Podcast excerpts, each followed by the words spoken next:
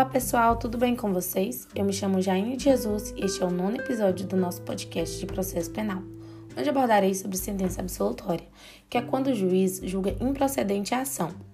Lembrando que é preciso que o juiz vincule a absolvição a algum inciso do artigo 386, onde consta as hipóteses de absolvição. A primeira delas é quando a inexistência do fato, ou seja, deve haver prova concreta de que aquele fato realmente não existiu. A segunda, sobre a inexistência de prova concreta do fato, ou seja, o fato pode até ter acontecido, mas não tem como se provar.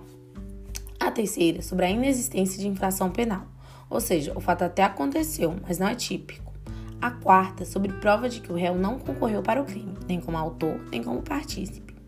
A quinta, sobre inexistência de prova da concorrência do réu na infração penal. A sexta, sobre o reconhecimento de excludente de ilicitude ou culpabilidade. E a sétima, quando não há prova suficiente para a condenação, lembrando que só a hipótese 1 e 4 fazem coisa julgada em outras esferas.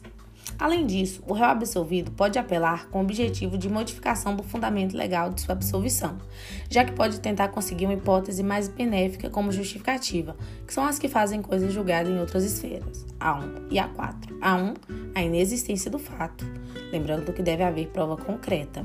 E A4, a prova de que o réu não concorreu para o crime, nem como autor, nem como partícipe.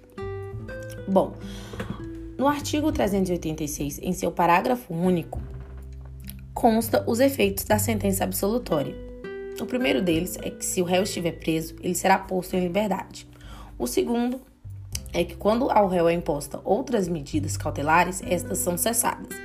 E, por fim, a medida de segurança será aplicada, se cabível ao caso. Por último, quando há fiança, e caso essa fiança tenha sido paga, ela deve ser restituída, Lembrando que essa fiança só poderá ser restituída após o trânsito em julgado da sentença absolutória, já que antes disso pode haver recurso.